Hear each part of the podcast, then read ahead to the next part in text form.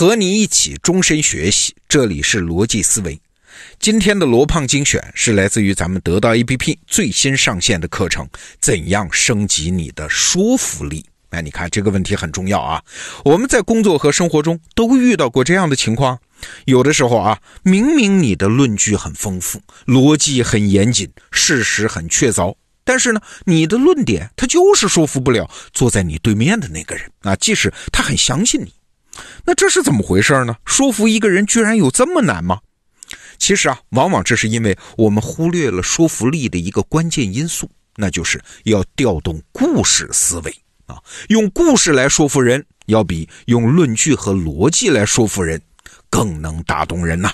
好，下面我们就邀请你收听这门课程中的一讲，叫“怎样说服一个不可能被说服的人”。下面我们有请这门课程的主理人李楠楠老师。你好，我是李楠楠，欢迎来到《怎样升级你的说服力》这一讲。咱们说一说怎么说服一个不可能被说服的人。乍一听，你可能会觉得有点自相矛盾，但是假如你有一点辩论的经验，你就知道这是怎么回事了。你看，在辩论赛场上，对手就不可能被说服。你可以回想一下，你有没有在辩论赛里见过一方辩手被说服、主动认输的情况？肯定是没有嘛，因为坚持观点是他们的本职工作，即使明知道自己是错的，他们也绝对不可能认输，而且还会想尽办法攻击你的观点。在生活和工作里，其实也有类似的情况，比如公司竞聘、政治竞选，或者其他的因为根本利益诉求不同而导致的冲突。在这种情况下，就算你讲的道理再好，故事说的再感人。对手也不可能被你说服，毕竟嘛，这是成年人的世界，想让别人让出自己的利益，哪有那么容易？那面对这种情况，我们就得向辩手学习了。你看，在辩论赛场上，总会有一方不服输，但是呢，也总会有一方能够赢得比赛。今天咱们就来解码辩手的智慧。辩手们的智慧总结起来，一共有三个关键控制点，接下来咱们就一个一个说。第一个关键控制点叫做明确说服对象，也就是你要弄清楚你要说服的人到底是谁。在辩论当中啊，很多人都容易犯一个错误，甚至很多专业的辩手也会犯，那就是他们一开始就把说服对象给搞错了。他们认为对手是说服对象，那我搞不定对手，我怎么能赢呢？所以啊，整场辩论他们都会努力的去寻找对手的逻辑漏洞，然后想办法说服他。但可惜的是啊，这个想法很多时候都是行不通的。要知道，这可是赛场，对你的对手来说，坚持观点是他的本职工作。他明知道自己是错的，也不可能被你说服。那么，真正的说服对象是谁呢？是第三方，也就是裁判跟观众，他们才是真正的说服对象。假如你打动了他们，让他们站在自己这边，这个时候对手服不服气已经不重要了。假如说传统的沟通是水平说服，也就是说服你对面那个跟你处在同一个水平线的人。那么辩论就是向上说服，也就是搞定这个场景里拥有最高权力的人。所以说啊，你要记住，千万不要在没有第三方的情况下去尝试一对一的说服你的对手。记住，文无第一，武无第二，光凭一张嘴要让对方让出自己的利益，哪有那么容易？所以你必须要选择一个有第三方的场景，而且这个第三方一定要掌握更高的权力，只要他站在你这边，你就能赢。那类似的场景就很常见了，比如老公跟老婆吵架，那丈母娘就是第三方嘛。再比如辩护人和律师辩论，法官和陪审团就是第三方。那公司竞聘，评委会就是第三方；总统竞选，选民就是第三方。甚至说的再夸张点哪怕是在办公室里拌嘴，也要赶上人多的时候；在微信上吵架，也要在群里吵，因为人多也是一种力量。总之，切记在没有裁判的情况下，不要张口。要节省精力，等到有第三方在场的时候再发出关键一击。那顺便再多说两句啊，你可能一直以为辩论是一种正面对抗、硬碰硬的技术，但现在你发现恰恰相反，辩论其实是一门借助外力迂回取胜的技术。它的核心就是把一对一的混乱纠缠变成一场规则明确的博弈。那说到这儿，你可能觉得咱们今天说的有点跑题，辩论好像跟故事没什么关系啊。那其实不是。这就要牵扯到辩论的第二个关键控制点，叫做放大重要性。这是辩论最核心的技巧，也是最需要讲故事的技巧。刚才第一个控制点我们清楚了，我们不能把太多精力放在证明对手是错的，因为对手是不会服输的。那我是不是就没办法战胜对手了呢？那当然不是。虽然你不能证明你比对手对，但是你可以证明你比对手更重要。这是为什么呢？很简单，只有你比对手更重要，你才能成为舞台的焦点，周围的人才会把心思都放在你的身上，观众才更容易被你打动。所以接下来你要做的就是放大自己的重要性。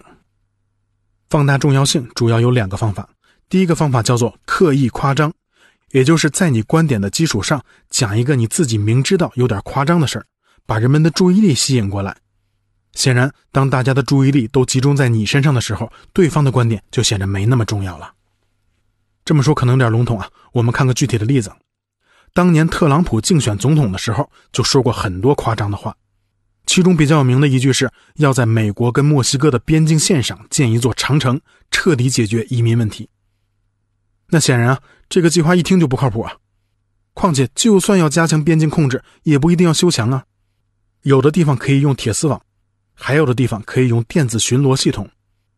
那不管是从政治还是从技术角度看，这个观点都不明智。那么特朗普为什么还要这么说呢？那有人觉得他是故意博人眼球，啊，也有人觉得他太极端。但这些推测啊都不完全准确。特朗普其实是在用夸大其词的言论传递一个信息，那就是边境问题很重要，他非常重视。那当然了，这种不着调的言论肯定会招来批评啊。但其实这恰恰是特朗普想要的。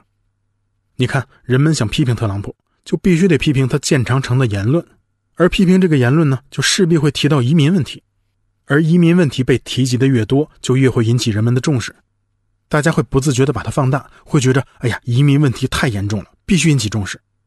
那对于这么严重的移民问题，谁最重视呢？显然是那个恨不得为此建一座长城的特朗普。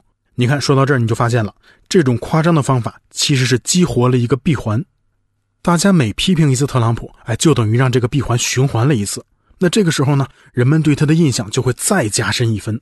你注意啊，到这一步，特朗普的竞选对手说过什么，说的对不对，已经不在公众的讨论范围之内了。换句话说啊，他们已经被挤出这个擂台了。当擂台上只剩下一个人的时候，那赢的人不是他，还能是谁呢？再比如，芬兰有个政治家在电视辩论里也用过类似的方法。他的对手呢是一群激进的环保主义者。他是这么说的：“他说啊，假如环保做得太过，这也不能干，那也不能干，就会引发很多副作用。那就拿吃素来说吧，那吃素这本来是个好事儿，但假如你要是强制的话，就连猫猫狗狗的宠物食品，那至少都得涨价百分之二十。那好，听到这儿你可能会觉得，那涨就涨呗，大不了不养不就得了？”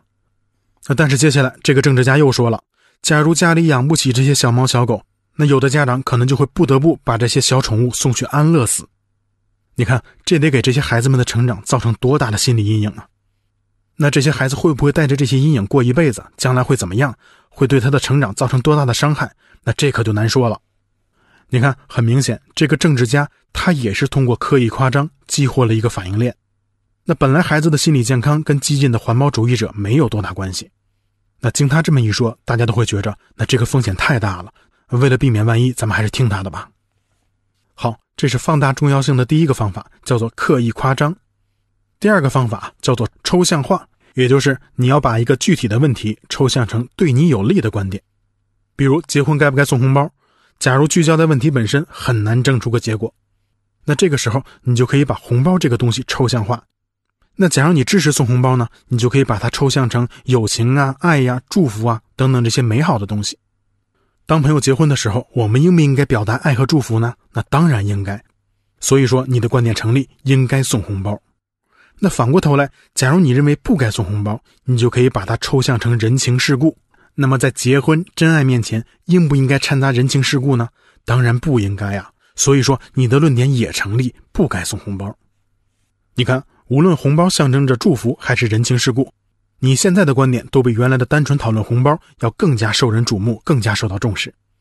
那再比如，有个非常有名的例子啊，说的是乔布斯当年说服百事可乐的市场总监加入苹果，也就是去挖人。他跟这个市场总监说啊：“你是想卖一辈子糖水，还是跟着我改变世界呀？”你看，乔布斯把百事可乐这么成功的一款产品抽象成了糖水，那这句话的煽动性也就因此上升了一个层级。好。以上是第二个关键控制点，叫做放大重要性。咱们介绍了两种方法：刻意夸张和抽象化。第三个关键控制点叫做管理失败。